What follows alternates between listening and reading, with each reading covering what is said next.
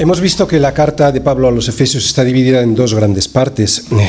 La primera del capítulo 1 al capítulo 3 y la segunda del capítulo 3 al capítulo 6.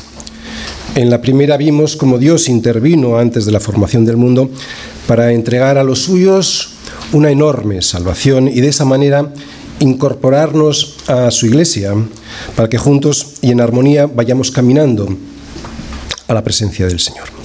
En esta primera parte, pues, vimos los privilegios de ser cristiano y lo que hemos estado viendo en la segunda parte son los deberes que tenemos ante esos privilegios de ser cristiano. Vamos a hacer un pequeño resumen. Después de un saludo a la iglesia en Éfeso, en los capítulos del 1 al 3, Pablo nos muestra los privilegios. Pablo nos explicó cómo fue el plan que Dios diseñó para nuestra redención. El plan que Dios diseñó, el Dios trino que diseñó fue el siguiente. Dios Padre, Dios Hijo y Dios Espíritu Santo. Dios Padre eligió, escogió elegir entre la raza humana y desde antes de la fundación del mundo aquellos que habrían de ser sus hijos, predestinándoles para ser su pueblo. Dios Hijo, en la persona de Jesucristo, vino a este mundo para realizar este plan. Para ello tuvo que pagar sobre una cruz nuestra redención, porque aunque pensábamos que éramos libres, en realidad estábamos presos por Satanás y éramos esclavos del pecado y sus consecuencias. La mayor de esas consecuencias, la muerte espiritual. Por eso, y gracias a su derramamiento de la sangre, de su sangre en la cruz, Jesús pagó lo que nosotros debíamos pagar. De esta manera, Dios Hijo perdonó nuestros pecados, nos justificó ante el Padre para poder estar ante su presencia nos da el entendimiento de todo lo que el Padre quiere que sepamos sobre nuestra identidad y nos otorga una herencia. Y Dios, Espíritu Santo, llama a los elegidos por Dios Padre a través de la predicación de la palabra, sella esta promesa del Padre adquirida por el Hijo, habitando en sus hijos, hasta que recibamos definitivamente la posesión adquirida por Cristo para nosotros, que es la vida eterna. Después vemos que Pablo ora por los creyentes en Éfeso, por los creyentes que van a recibir esta carta, y lo hace para que puedan comprender lo que les acaba de explicar. Pide a Dios que alumbre los ojos de su entendimiento para que sepan cuál es la esperanza a la que Él les ha llamado, cuáles las riquezas de su herencia y cuál la supereminente grandeza de su poder para con nosotros los que creemos dentro de esta gran primera parte y ya en el capítulo 2 Pablo dice que todos estos beneficios los recibimos por gracia, no por obras. Dice, porque por gracia sois salvos, por medio de la fe. Y esto no de vosotros, pues es don de Dios, no por obras para que nadie se gloríe. Y también en este capítulo 2 nos dice que Cristo, con el derramamiento de su sangre, derribó la pared intermedia que hacía de separación entre judíos y gentiles, haciendo de ambos pueblos uno porque Él es nuestra paz, dice Pablo, que de ambos pueblos hizo uno derribando la pared intermedia de separación. De esta manera ya no somos extranjeros ni advenedizos, sino conciudadanos de los santos y miembros de la familia de Dios. Este pueblo, pues, que es la Iglesia, está compuesto de personas de todas las razas, y aquí lo vemos, de toda lengua, y aquí lo vemos, y de toda condición, aquí lo vemos, que confiesan el nombre de Jesús como su Señor y Salvador. Esta es la unidad que confiesan el nombre de Jesús como su Señor y Salvador. Y ya en la segunda parte de esta carta, desde el capítulo 3 al 6, Pablo nos muestra cómo debemos responder ante estos privilegios que Dios nos ha regalado. Los deberes. En esta segunda parte, Pablo nos muestra cómo debemos vivir en este mundo una vez que hemos sido salvados de las consecuencias del pecado. Vimos que Pablo hablaba de la unidad de la iglesia, hablaba de los dones espirituales, hablaba de la santidad, ¿recordáis? Decía que debíamos despojarnos del viejo hombre y de sus pecados para después de renovar nuestro entendimiento poder ir vistiéndonos del nuevo que fue creado según Dios en la justicia y santidad de la verdad. O sea, que nos teníamos que ir vistiendo cada día más de Cristo. Y llegamos al capítulo 5 hasta hace, pocos días, pocas semanas hemos estado viendo el capítulo 5, donde nos muestra cómo podemos ser llenos del Espíritu Santo. Vimos que una vida llena del Espíritu Santo empieza en el hogar, empieza en casa. Primero nos mostraba el orden de Dios en el, matrimonio, entre el esposo y la esposa, luego con los hijos y su obediencia a los padres, y también cómo ha de estar presente el Espíritu Santo en la forma en la que educamos a nuestros hijos. Y después de aprender a vivir en el Espíritu en casa, nos decía que podíamos salir fuera que al salir de casa, especialmente en el trabajo, era necesario también estar llenos del Espíritu Santo para que el orden de Dios, el orden que Dios ha establecido, también se pudiera cumplir en la sociedad. Y a partir de ahora, ¿qué? ¿Qué es lo que veremos ahora que estamos terminando el capítulo 6? Pues lo que, lo que Pablo nos muestra es que no es fácil vivir así que incluso estando llenos del Espíritu Santo tendremos ataques en nuestro hogar y en nuestro trabajo. ¿Y esto por qué es así? ¿Qué es lo que amenaza nuestra buena relación con Dios? ¿Qué es lo que nos impide obedecer como Dios quiere que lo hagamos? ¿Qué es lo que pasa en nuestra vida para que no podamos vivir al 100% como debemos hacerlo? ¿Y cómo solucionarlo? Bueno, sabemos que hemos sido transformados en nuestra mente y corazón para poder vivir y desear vivir el Evangelio. Pero nuestro cuerpo pues todavía no ha sido glorificado y por eso a veces todas estas bendiciones de vivir en el Espíritu se nos hacen muy cuesta arriba. Por eso Pablo ahora termina su carta con un por lo demás. Y lo que esto significa es que queda algo más por escuchar para poder triunfar en la vida cristiana. No vale pues con recibir las bendiciones de Dios ni con llenarnos de su Espíritu Santo. Según Pablo necesitamos, por lo demás, necesitamos algo más, porque si no, no nos diría por lo demás, hermanos míos, y ahí empieza, fortaleceos en el Señor y en el poder de su fuerza. ¿Qué significa esta frase introductoria a todo lo que ahora nos va a contar? Muy sencillo. Pues aunque tenemos las bendiciones de Dios aseguradas y su Espíritu Santo sellando nuestra vida, también y hasta que estemos en su presencia, tenemos enemigos muy poderosos que quieren separarnos del Señor para que vivamos como miserables espirituales y quitarnos la alegría de la salvación. Así pues, solo nos queda saber una cosa más para poder estar firmes. Versículos del 10 al 13. Por lo demás, hermanos míos, fortaleceos en el Señor y en el poder de su fuerza. Vestíos de toda la armadura de Dios para que podáis estar firmes contra las asechanzas del diablo, porque no tenemos lucha contra sangre y carne, sino contra principados, contra potestades, contra los gobernadores de las tinieblas de este siglo, contra huestes espirituales de maldad en las regiones celestes. Por tanto, tomad toda la armadura de Dios para que podáis resistir en el día malo, y habiendo acabado todo, estar firmes. Muy bien, y el esquema que yo veo en estos versículos es el siguiente. Primera parte de la predicación, existe una amenaza a las bendiciones de Dios. Segunda parte, hay que estar preparados para esta amenaza, y esto lo vemos en los versículos del 10 al 11, primera parte. Y la tercera parte vamos a ver los motivos de por qué hay que estar preparados. Primero, porque hay un enemigo y una estrategia, versículo 11, segunda parte. Segundo, porque la naturaleza de ese enemigo es muy diferente a lo que nosotros conocemos aquí. Versículo 12. Tercero, porque siempre hay un día que es malo. Versículo 13, primera parte. Y cuarto, porque hay un propósito en todo esto. Versículo 13, segunda parte. Y es que estamos en guerra. No de vacaciones ni en un hospital. Efesios 6, versículos del 10 al 12. Primera parte. Existe una amenaza a las bendiciones de Dios, esas que vimos en la primera parte. Hay cristianos, entre comillas lo digo, esto de cristianos, que viven su vida espiritual como si estuviesen de vacaciones. Para ellos no hay problemas en el orden espiritual y no los hay porque en realidad no son parte de la iglesia. Por eso, ¿para qué van a molestarles el diablo y sus demonios?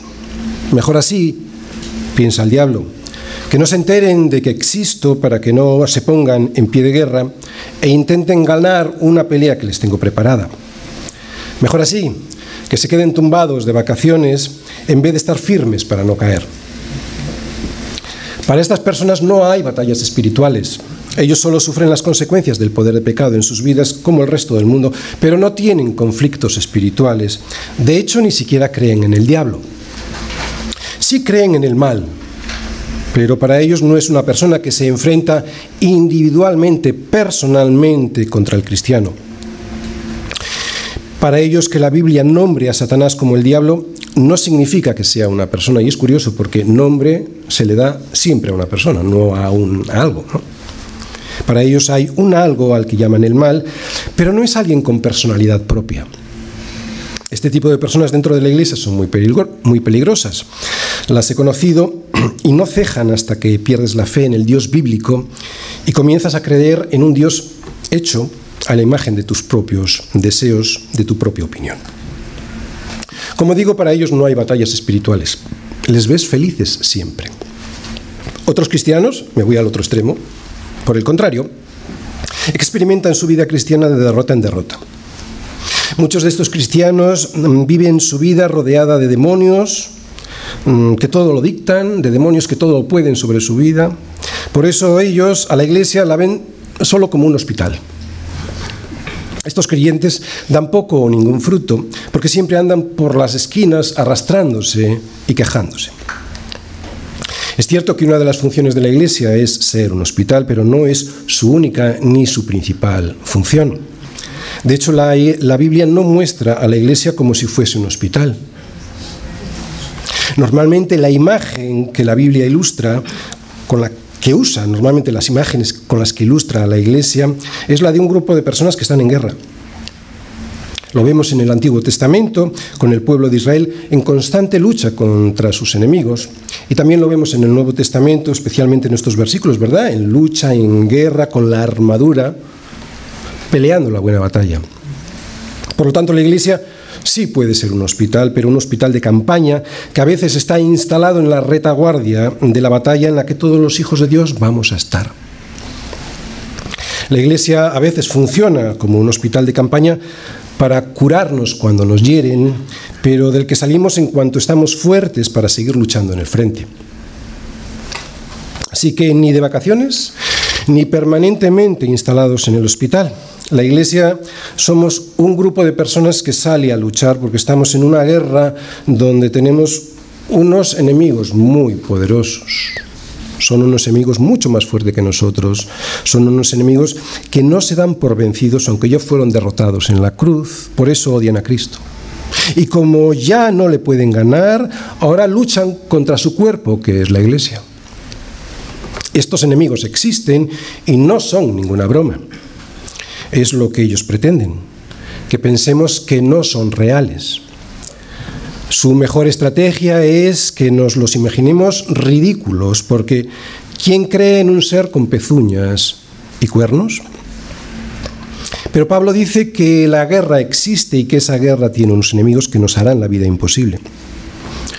Son unos enemigos que odian tanto el cuerpo de Cristo, o sea, la Iglesia, que harán todo lo posible para que tengas un matrimonio lleno de peleas, para que la educación de tus hijos sea un fracaso y que para cuando salgas a la calle a trabajar todo se reduzca a una frustración y que no veas el trabajo como una bendición de Dios, una bendición que Dios utiliza para que puedas servirle. Son unos enemigos que harán todo lo posible para que no puedas disfrutar de todo lo que Dios ya te ha dado en Cristo, para que no puedas obedecer de corazón lo que deseas obedecer y para que termines perdiendo la alegría de la salvación. Por eso, a un cristiano que ha recibido el privilegio de la salvación, el sello del Espíritu Santo, y la sabiduría que está escondida en Cristo, ahora Pablo le dice que su mayor peligro está en que le acecha un enemigo y que tiene una guerra declarada ese enemigo contra él y que por lo tanto es un suicidio salir a esa guerra desprovistos de la armadura que Dios nos ha preparado para poder vencer. Los enemigos que Pablo nos va a definir ahora son poderosos, pero no nos pueden vencer porque ya fueron vencidos. Nuestra vida pues ha de ser vivida en un equilibrio. No podemos vivir como si estuviésemos vencidos, porque no lo estamos, pero tampoco como si no hubiese enemigos que busquen nuestra destrucción, porque sí los hay. Además, son muy poderosos. Por lo tanto, ni vivir paralizados por la existencia del diablo, ni vivir como si el diablo no existiese. Por lo tanto, ¿cómo prepararse? Segunda parte. Hay que estar preparados para esta amenaza. Por lo demás, hermanos míos, Fortaleceos en el Señor y en el poder de su fuerza. Vestíos de toda la armadura de Dios. Bien, lo primero que hay que decir es que el diablo tiene poder. No tiene el mismo poder que tiene Dios, pero tiene poder. Por eso Pablo dice, hermanos míos, fortaleceos en el Señor y en el poder de su fuerza. ¿Por qué? Porque el diablo está debajo de la autoridad de Dios, porque el diablo solo puede llegar hasta donde Dios quiere que llegue, porque el diablo solo va donde el Señor le permite ir. Al inicio de esta carta, Pablo les decía a los efesios cómo es el poder de Dios. Seguro que lo recordáis, es un poder tan fuerte que llegó a levantar de los muertos a Jesucristo para sentarle a su diestra en los lugares celestiales. Es un poder que está sobre todo principado y autoridad y poder y señorío y sobre todo nombre, nombre que se nombra en este siglo y en el venidero, sino también es un poder que somete todas las cosas bajo sus pies.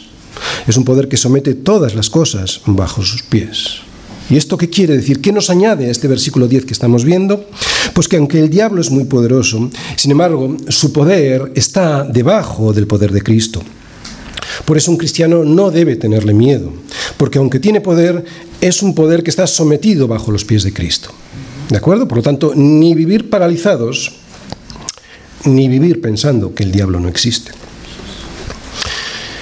Esto del poder mm, del diablo frente al inmenso poder de Dios se ve muy claramente en el libro de Job. Allí observamos cómo Satanás no puede hacer nada que Dios no le deje hacer. Por lo tanto, la enseñanza es esta, que aunque el diablo puede pedirle a Dios cosas para hacernos daño y Dios permitírselo, Dios siempre tiene el control. Y Dios, este poder de Dios, unido a su bondad, nos da tranquilidad y seguridad, ¿entiendes? Este poder de Dios, que está sobre cualquier poder, y su bondad, aunque permita ciertas cosas nuestra, en nuestra vida, nos tiene que dar seguridad y tranquilidad. Todos lo hemos experimentado. Sabemos que Dios permite muchas cosas que nos ocurren con el propósito bueno de fortalecer nuestra fe. Pero sabemos que Dios es fiel, por eso no nos dejará ser tentados más de lo que podemos resistir, sino que también juntamente con la tentación nos dará la salida para que podamos soportar. Así que el primer paso para poder anular la fuerza de Satanás es saber que Dios no permitirá que el diablo me toque sin que Él lo permita, y si lo permite, será con las condiciones que Dios le pone para que esa prueba tenga un buen propósito para mí. ¿Entiendes? ¿De acuerdo? Por lo tanto, fortalecerme en el Señor y en el poder de su fuerza lo que significa es que cuando me caigo, como sé quién está a mi lado, pues me levanto, dejo de llorar y vuelvo a la lucha porque sé que Dios no solo es fuerte y poderoso, sino que también es bueno y justo. Así pues, el diablo jamás triunfará. El mal ya fue destruido. El mal a un cristiano no puede hacer nada más que fortalecerle. Por eso Dios lo permite, para que fortalezcas tu fe. Porque estoy junto a aquel que tiene el poder de someter todas las cosas bajo sus pies. Por lo tanto, el primer paso es ser consciente de mi debilidad y ser consciente de cuál es el poder de Dios. Pero hay un segundo paso. Y es que después de saber cuál es el poder de Dios para poderme aferrar a Él, debido a que conozco mi debilidad, debo vestirme con la armadura que Dios me da. La armadura es el poder de Cristo y es imprescindible para estar preparados para la guerra. Pero como acabamos de decir, para poder ponerme la armadura de Cristo debo ser consciente del poder que tiene el diablo, porque si no, pues no me la pondré y pelearé en mis fuerzas. Por eso decía que había dos pasos. Primero, ser consciente de mi debilidad, porque de qué me vale una armadura si yo no soy consciente de mi debilidad, lo que voy a hacer es salir a luchar en mis fuerzas. Ponerse la armadura de Cristo es unirse a Cristo. Al ponernos la armadura que veremos en las próximas predicaciones, nos vestimos de Él y de su poder. No puedes ganar la batalla al diablo en tus propias fuerzas. Ese es el mayor de los errores que debemos evitar al entrar en la batalla. Por eso Pablo lo ha dejado para lo último. Para poder luchar y tener éxito debemos estar revestidos de Él. En la batalla será la armadura quien nos defienda, o sea que será Cristo mismo quien lo haga. Si eres del Señor, serás su guerrero y por lo tanto siempre estarás preparado para entrar en batalla. No se puede ser de Cristo y no ser un guerrero. Los versículos de hoy lo dejan muy claro. ¿Hay lágrimas? ¿Frío? ¿Miedo en la batalla? Claro, pero Él me ha dicho y yo le creo, he aquí, yo estoy con vosotros todos los días hasta el fin del mundo. Así que a cada batalla pienso ir dejando los lloros, el miedo y el frío en casa. Así es como hay que salir a pelear, no en mis fuerzas, sino fortalecido en el Señor y en el poder de su fuerza, especialmente en el día malo del que luego diremos de qué se trata. Fortalecernos en el Señor significa, pues, saber que en nuestras fuerzas será imposible vencer al diablo. Ir a la batalla en nuestras fuerzas y sin estar preparados con la armadura que es Jesucristo mismo es hacer nada en la batalla, porque el poder del diablo es sobrenatural. Nos quedaremos paralizados, o huiremos, o nos quedaremos malheridos en el campo de batalla, o todo a la vez. Estas tres cosas fueron las que le pasaron a Pedro cuando fue a luchar contra el diablo en su día malo. Pero fíjate lo que le dijo el Señor previamente para prevenirle de que iba a tener un día malo, muy malo. Simón, Simón, he aquí Satanás os ha pedido para zarandearos como a trigo, pero yo he rogado por ti para que tu fe no falte. Y Pedro, en vez de ponerse la armadura, presumió de fuerzas propias para vencer el mal de su día más malo. Tan en sus fuerzas ibas que le dijo al Señor que estaba dispuesto a ir a la cárcel, incluso a morir. ¿Recordáis? Por defender al Señor. Aún así el Señor le avisó y le dijo, Pedro, te digo que el gallo no cantará hoy antes que tú niegues tres veces que me conoces. Y eso le tenía que haber prevenido. Lo que ocurrió después ya lo conocemos. Que primero Pedro quedó paralizado ante la criada, negándolo todo, que luego huyó mientras oía cantar al gallo, y que al final quedó mal herido y llorando amargamente en el campo de batalla. Es interesante saber que el Señor no le quitó el zarandeo como a trigo que el diablo pidió hacerle a Pedro. Y no se lo quitó porque era necesario que Pedro aprendiese la lección que hoy estamos viendo. Que en tus propias fuerzas es una temeridad, que trae la paralización ante el enemigo, que hace que, huyas en vez de luchar y que trae muchas heridas en el alma, lo que hará que llores amargamente al darte cuenta de tu pobreza espiritual y de tu falta de confianza en Dios. Pero qué necesario es ese día malo. Muy bien, todo lo que hemos visto hasta ahora es que la vida cristiana es una guerra. Y el cristiano es un guerrero, un soldado. Oye, la Biblia permanentemente nos lo recuerda, no podemos mirar para otro lado. Nos recuerda que como cristianos somos guerreros. No pensemos que todo siempre va a ir bien. No podemos irnos de vacaciones espirituales. Necesitamos estar preparados para la lucha. Eso es lo que nos advierte constantemente la Biblia. En el matrimonio, con nuestros hijos, en el trabajo. Separados de mí nada podéis hacer, dice el Señor. Sin su poder nada podemos hacer jamás. Sin embargo, todo lo podemos en Cristo que nos fortalece. Pablo lo sabía muy bien.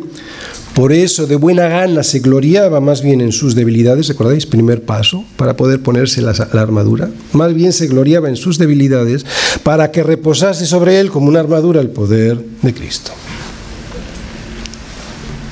Resumiendo estos versículos, primero diremos que tenemos que ser conscientes de nuestra propia debilidad y de cuál es el poder de Dios, para después poder ponernos toda la armadura que Dios nos da. Y Pablo dice toda, toda, no solo una parte, luego ya veremos cuando lleguemos a las diferentes partes de, las que, de la que consta una armadura. Bien, vamos a ver ahora los motivos por los cuales debemos fortalecernos en el Señor y vestirnos con toda la armadura de Dios.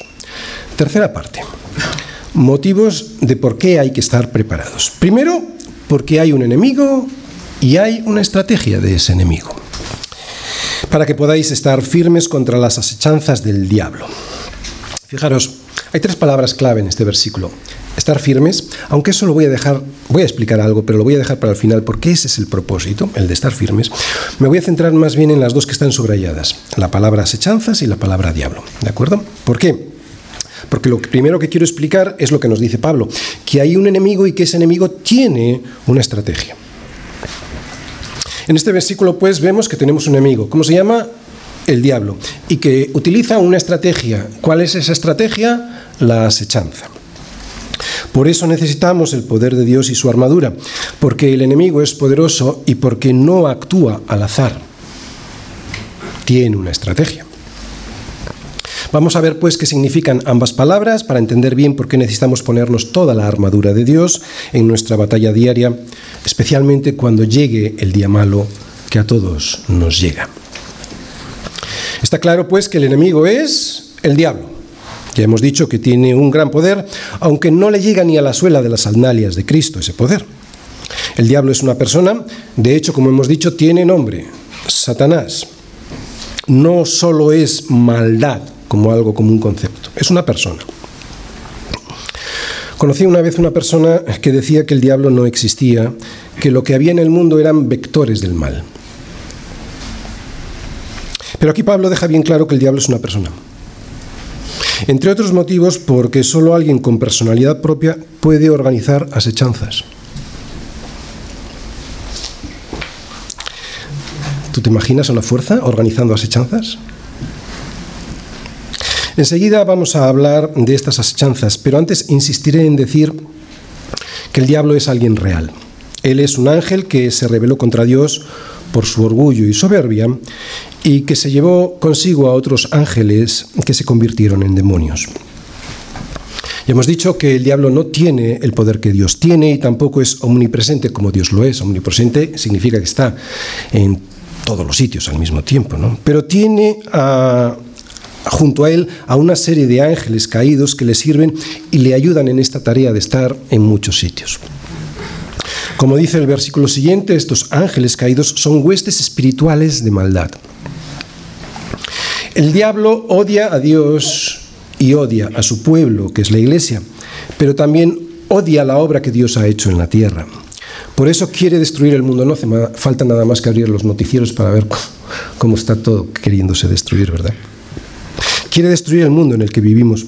Y si no fuese por la gracia de Dios sobre todos nosotros, también sobre los incrédulos, destruir el mundo ya lo hubiese conseguido.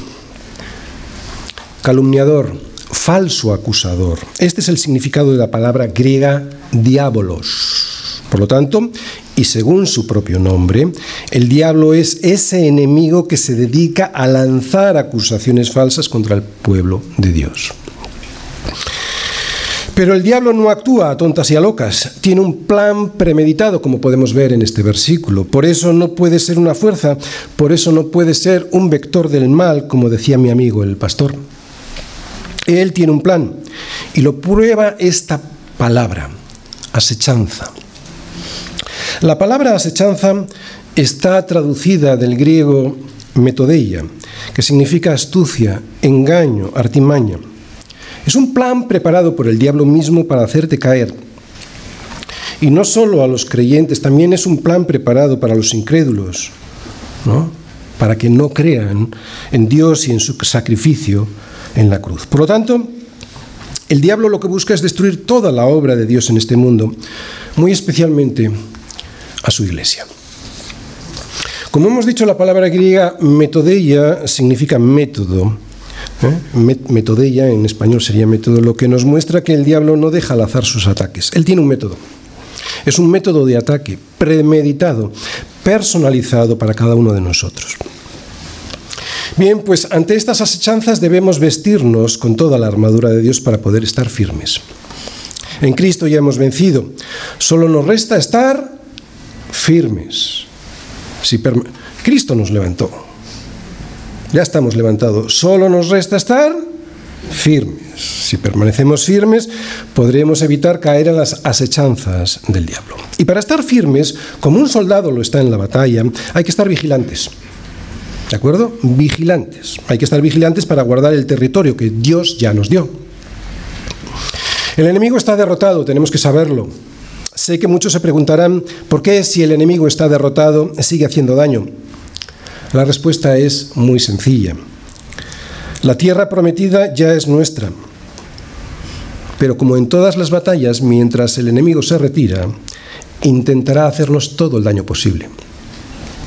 Por eso hay que estar firmes. Lo que significa es estar atentos, alerta a esos métodos, metodilla, del diablo, a esas asechanzas que nos pueden hacer caer. Hay que estar alerta porque el diablo no es un vector del mal. Es un personaje muy peligroso que utiliza tácticas militares para hacernos caer. Este es su carácter. Tiene un poder sobrenatural, piensa como un militar y no tiene otro propósito que destrozarnos la vida. Una de las tareas más importantes de un ejército es la del reconocimiento del terreno antes de atacar. Lo que hace la inteligencia militar de un país es recoger información acerca de su enemigo para después planear adecuadamente las operaciones antes de enfrentarse a él. Aprender lo máximo del enemigo es imprescindible para poder vencerlo. Pues es lo que hace el diablo. Aprender lo máximo de ti. Por eso tenemos que estar firmes, o sea, vigilantes. Porque está mirando qué es lo que haces. Está reconociendo el terreno. Es interesante observar cómo en Génesis 3, Satanás parece como si supiese cómo engañar a Eva primero y a Adán después, sin que ellos se diesen cuenta de lo que estaba ocurriendo. Inteligencia militar, reconocimiento del terreno previamente. Así que tenemos un enemigo, en este versículo lo vemos y también vemos este versículo que tiene una estrategia. Otro motivo por el cual debemos fortalecernos en el Señor y vestirnos con toda la armadura de Dios es que su naturaleza, la naturaleza de este enemigo es muy diferente a lo que nosotros conocemos. Seguimos en la tercera parte. Seguimos viendo los motivos de por qué hay que estar preparados y lo segundo que vemos es porque la naturaleza del enemigo es diferente. Fijaros, porque no tenemos lucha contra sangre y carne, sino contra principados, contra potestades, contra los gobernadores de las tinieblas de este siglo, contra huestes espirituales de maldad en las regiones celestes. Lo que este versículo significa es que nosotros tenemos unos enemigos muchos más fuertes que nosotros. Por eso tenemos que fortalecernos en el Señor y en el poder de su fuerza y vestirme con toda la armadura de Dios. Si fuese contra gente como nosotros, podríamos no tener por qué hacerlo, pero tiene otra naturaleza. Mi lucha no es contra carne y sangre, por eso si lo intento en mis fuerzas, seguro que fracaso. Si mis enemigos fuesen como yo, como acabo de decir, todavía podría tener alguna esperanza de éxito, pero no es así. Ellos tienen una potestad a la que yo no tengo acceso porque está más allá de mi naturaleza. En definitiva, si no me fortalezco en el Señor y lo que esto significa es estar en oración y llenarse del Espíritu, y si no me he visto con su armadura, ellos tienen una ventaja inmensa sobre mí. Mis enemigos no son las personas, aunque a veces el diablo utilice las personas contra mí. Mis enemigos lo que hacen es gobernar las tinieblas y son huestes espirituales de maldad. Que gobiernan las tinieblas me da una idea de, que, de en qué son especialistas gobiernan, dominan el mal. Y que son huestes espirituales, lo que me dice es que no se ven, que no tienen cuerpo como nosotros. Así pues, sin el poder de Dios y sin su armadura es imposible vencerlos. Para los incrédulos le diré que solo hay dos fuerzas, solo hay dos influencias posibles en el hombre. O somos tomados y sellados por el Espíritu Santo de Dios, o seguimos la corriente de este mundo conforme al príncipe de la potestad del aire, el espíritu que ahora opera en los hijos de desobediencia. Solo hay dos influencias en el ser humano. Uno es un aliado, el Espíritu Santo de Dios, para salir del atolladero en el que nos metemos constantemente, y el otro es un enemigo que nos quiere hundir más en él, en ese atolladero. Este es el que opera en los hijos de desobediencia, o sea, aquellos que, son, que no son los hijos de Dios. El príncipe, y lo dice su palabra, de la potestad del aire está sobre todo el mundo y se deja sentir en cualquier área, en cualquier área de nuestra sociedad. Claro, lo podemos ver quién, los creyentes. Los incrédulos no lo ven. Ese es el, mayor arma del diablo, ¿verdad? Pero los, mm, los podemos ver ah, actuando en la prensa. Abres la prensa y ves ahí, ¿no? Cómo actúa. En la política, en las artes, en la universidad, incluso en la iglesia. Y esto no significa que no podemos leer la prensa, que no podemos escuchar a un político, que no podemos participar de cualquiera de las bellas artes que no podemos ir a la universidad o que no podemos ir a la iglesia, evidentemente no. Lo que significa es que Él va a utilizar su poder a través de esas áreas para tenerte cautivos si es que no eres creyente, o para anularte a través de esas áreas si es que eres creyente. Por eso hay que estar vigilante. A los incrédulos los tiene cautivos, no pueden salir de ahí, ni siquiera saben que están cautivos, pero lo están. Y a los creyentes nos puede neutralizar cuando nos hace pensar que hay más satisfacción en esas cosas, en las cosas de este mundo, que en las cosas de Dios. La gente se ríe de lo que decimos, pero no lo decimos nosotros, lo dice Dios a través de su palabra. La gente se cree lista, pero no tiene ni idea de la naturaleza de este enemigo para detectar su estrategia ni su experiencia. Somos como niños delante de Él. Lleva por lo menos desde Génesis 3 engañando. Así que nos gana en maestría y destreza en esta guerra. Y recuerda que Él ha sido homicida desde el principio. Y no ha permanecido en la verdad porque no hay verdad en Él. Cuando habla mentira, de suyo habla, porque es mentiroso y padre de mentira. Por eso hay que tomar toda la armadura de Dios y por esto, porque nos va a venir un día que es peor que los días malos. Nos va a venir un día que es peor que los días malos. El día malo. Seguimos en la tercera parte, motivos por los cuales hay que estar preparados. Tercero, porque siempre hay un día que es malo. Por tanto, tomad toda la armadura de Dios para que podáis resistir en el día malo. Fijaros en este versículo, lo primero que vemos es que la responsabilidad de tomar la armadura es mía. No puedo dejar de hacerlo porque el enemigo es muy poderoso. Pero claro, como hemos dicho antes, he de saber también que Dios lo es más. Él, Dios, es todopoderoso. Y fortalecido con su poder y con la armadura, podré resistir siempre. Especialmente en el día malo. Pablo ya nos había dicho que teníamos que aprovechar bien el tiempo porque los días son malos. Lo que esto significa es que los días, todos nuestros días, los días en los que vivimos están perdidos si no los redimimos como Dios hizo con nosotros. Lo que esto significa es que al igual que nosotros, los días se pierden porque son malos. Así pues, los cristianos lo que tienen que hacer es rescatar esos días. Lo mismo que Dios hizo con nosotros, que nos rescató, nosotros con los, días, con los días que Dios nos ha regalado, los tenemos que rescatar. Esto ya lo vimos. Vimos que la oportunidad perdida, el tiempo desaprovechado, no se recupera jamás. Por eso Pablo me dice que tengo que aprovechar el tiempo. Pero ahora Pablo no habla de estos días malos que son todos. Ahora menciona un día, un día malo.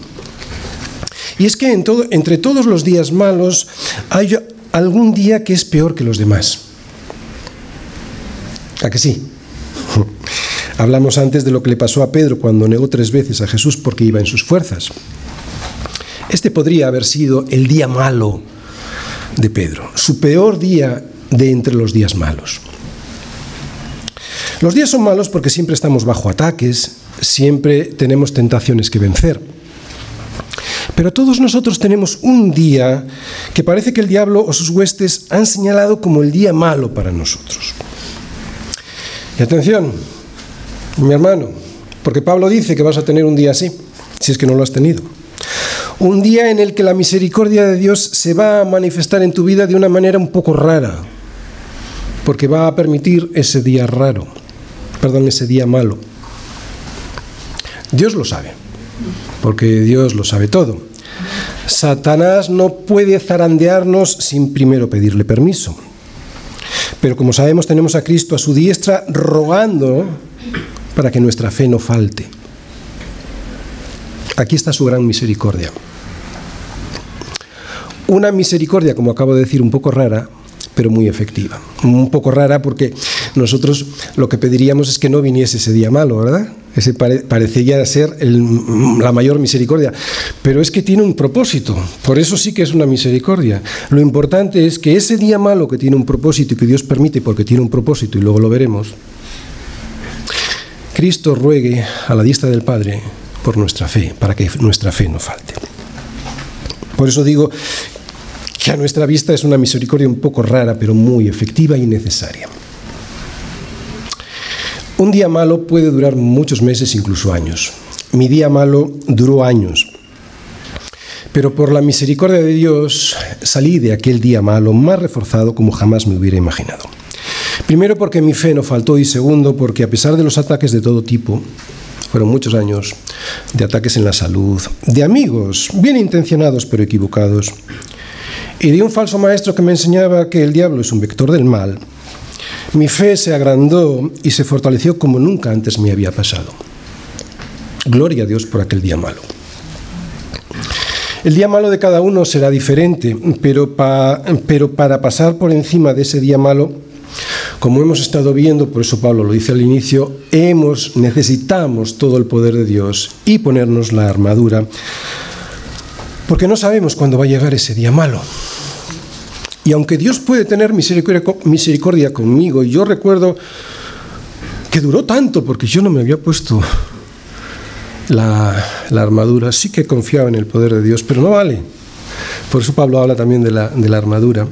Aunque Dios puede tener misericordia de nosotros, con la armadura de Dios siempre será más fácil combatir en el día malo. Así que lo que hemos estado viendo, que nosotros tenemos que estar preparados porque tenemos un enemigo que tiene una estrategia, porque la naturaleza de ese enemigo es sobrenatural. Acabamos de ver porque hay un día, vendrá un día que será un día muy malo y porque hay un propósito. Seguimos en la tercera parte. Tercera parte, motivos de por qué hay que estar preparados. Cuarto, porque hay un propósito. Y habiendo acabado todo, estar firmes. Me encanta. Me encanta cómo termina este versículo 13 porque Dios dice que tendrás un día malo, pero también dice que ese día va a finalizar. Habiendo acabado todo, estar firmes. O sea que ese día malo tiene el propósito de que estés firme. Así es. Como digo, lo mejor de todo es que ese día malo tiene un propósito y es que permanezcas firmes. Termino. A los creyentes les digo, no podemos luchar contra el poder del diablo y sus huestes en nuestras fuerzas. Por eso Dios nos dice, mira que te mando. No nos aconseja. Dice, mira que te mando que te esfuerces y seas valiente, no temas ni desmayes, porque el Señor tu Dios estará contigo en donde quiera que vayas. Él es nuestra armadura. Ya explicaremos en qué consiste pero en términos generales Él es nuestra armadura. Mi hermano, nuestra vida es una vida de lucha y guerra, y el diablo sabe perfectamente cuál es la estrategia que debe usar para hacerte caer y destruir tu vida. Por eso necesitas estar preparado. Porque tenemos un enemigo que tiene una estrategia. Porque la naturaleza de ese enemigo es sobrenatural. Porque siempre tendrás un día que es el día malo y porque Dios usa todo esto con un propósito, que es un propósito siempre bueno. O sea, que permanezcas firme. Hay veces que caemos. Muchos hombres en la Biblia cayeron porque le fallaron a Dios. Y cayeron porque les vino un día, el día malo, que el diablo preparó y que Dios permitió. Pero lo mismo que a esos hombres los vemos caer, los vemos levantarse. Y los vemos levantarse más fuertes que antes porque el Señor usa nuestros días malos para que podamos salir fortalecidos. Somos soldados, hombres y mujeres. Y los soldados pelean y luchan, no lloran. No lloran ni se dejan arrastrar por las esquinas, por favor. Un soldado cuando cae se levanta. Y si es necesario, pues le llevan al hospital de campaña y allí le cuidan. La iglesia también está para eso, pero en cuanto se recupera se levanta Se levanta y desea salir a luchar porque sabe que tiene una tierra que defender. Así que ni de vacaciones ni siempre llorando en el hospital. Al, pero no sale sin el poder y las órdenes que le da su capitán general, claro. Sería suicida. Porque sabe que su enemigo tiene una estrategia. Y tampoco sale sin toda la armadura colocada, porque sabe que su enemigo usa dardos de fuego preparados para matar. Pero la lucha en Cristo siempre viene con victoria para aquellos que han depositado toda su confianza en Él y no en las potestades de este siglo. Por eso, a los que no creen, les digo, si no crees en Cristo y en su poder, a quien crees es al príncipe de este siglo y por eso sigues la corriente de este mundo. Sé que no me harás mucho caso y es cierto, a mí no me tienes que hacer mucho caso y que pensarás como aquel que en mi día más malo me decía que el diablo no existe, que solo es un vector del mal. Pero por eso, porque a mí no me vas a creer, te diré lo que Pablo dice. Y él dice, ¿quién contra nosotros? No dice qué. ¿Quién acusará a los escogidos? No dice qué. ¿Quién es el que condenará? No dice qué. ¿Quién? No dice qué. ¿Quién nos separará del amor de Cristo? Solo en Cristo podemos estar firmes, especialmente en el día malo. Claro, aquellos que hemos puesto nuestra confianza, toda nuestra confianza en Cristo. El resto no. Me llevo bien, muy bien con los pecadores que se arrepienten de sus caídas. Me cuesta llevarme tan bien con aquellos que por su cobardía, incluso aunque se arrepientan de sus caídas, y ahora estoy pensando en creyentes, no se enfrentan al enemigo que Dios ya venció en la cruz. Me gustan los valientes, yo creo en una iglesia de valientes. Los cobardes, dice Apocalipsis 21.8, serán los primeros, los primeros, que tendrán su parte en el lago que arde con fuego y azufre, que es la muerte segunda. Así que si estás en el suelo, pero eres un soldado de Jesucristo, levántate.